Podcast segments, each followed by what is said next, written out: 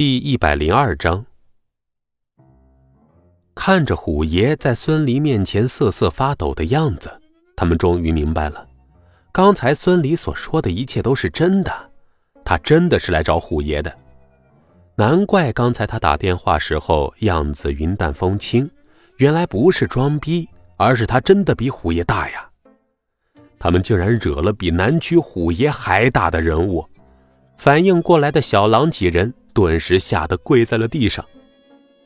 李哥，李哥，对不起啊，小弟有眼不识泰山，冲撞了您。您大人不计小人过，放了哥几个吧。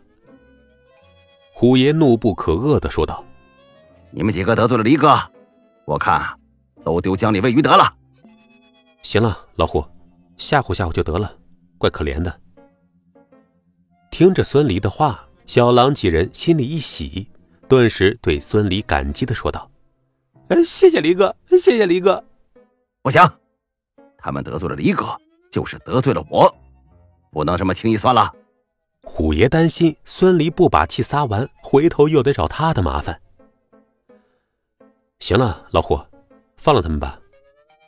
孙离说着，走到小狼的跟前，将他扶起来，说道：“起来吧，以后啊，别再戴有色眼镜看人了啊。”谢谢李哥，我以后绝对不敢狗眼看人低了。小狼看向孙离的眼中充满了感激。孙离摆摆手，带着你的人走吧。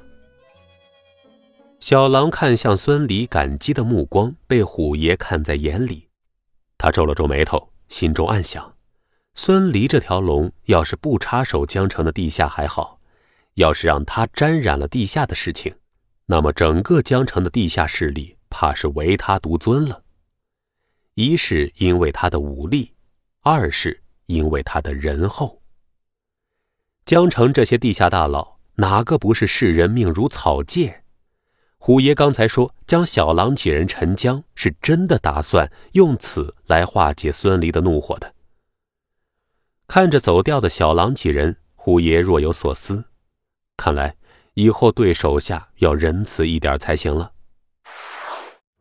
松晴会所虎爷专属包房里，孙离坐在沙发上，虎爷坐在侧面，这从一定程度上反映了虎爷对孙离的忌惮。李哥，这么急着找我，是有什么事情吩咐吗？虎爷试探的问道。孙离淡淡的说道：“老虎，别这么客气，喊我孙离就行了。”我来是有事找你。听着孙离的话，虎爷面色一沉，而后讨好的说道：“孙孙离，那个钱你收到了吧？”“啊，还得谢谢老虎你呢，一下给我这么多钱。”听着孙离这么说，虎爷心里顿时一松，看来孙离真的不是来找茬的。突然间，虎爷想到自己为啥非得认为孙离是来找茬的呢？于是。虎爷讪笑道：“孙离，你找我啥事儿？呃，我想拜托你帮我留意一下镇邦保安公司，再派人监视一下魏有龙。啊，就这事儿啊？”虎爷不确定道：“没想到孙离竟然真的是来找自己帮忙的。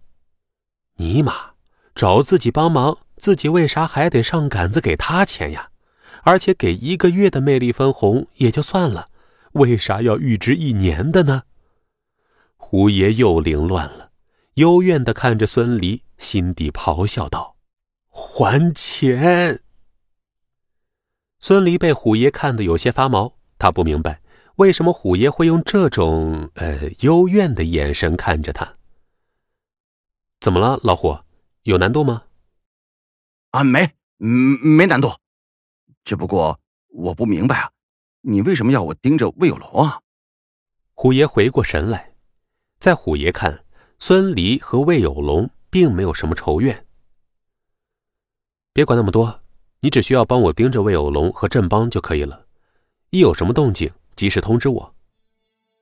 孙离，不是我不帮你，而是魏有龙这个人是个硬茬子，那手底下的保安个个都是练家子，我们这些地下的人如果盯着他。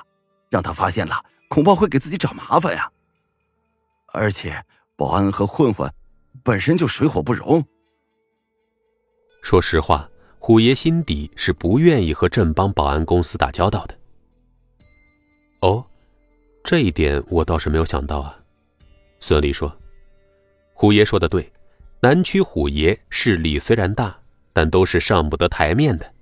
而镇邦呢，那可是大名鼎鼎的保安公司，很多上头完不成的任务都会让镇邦帮忙。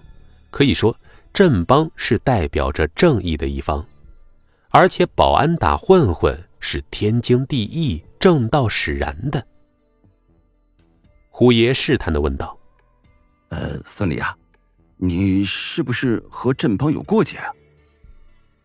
也不算过节吧。要说孙离和镇邦的接触，也就只有昨晚的绑架事件。不过秦可兰没有受伤，孙离对振邦并没有多大的仇恨。让虎爷盯着振邦和魏有龙，也是为了王昊天的商战做准备，防止最后江胜龙狗急跳墙，让振邦做些不好的事情。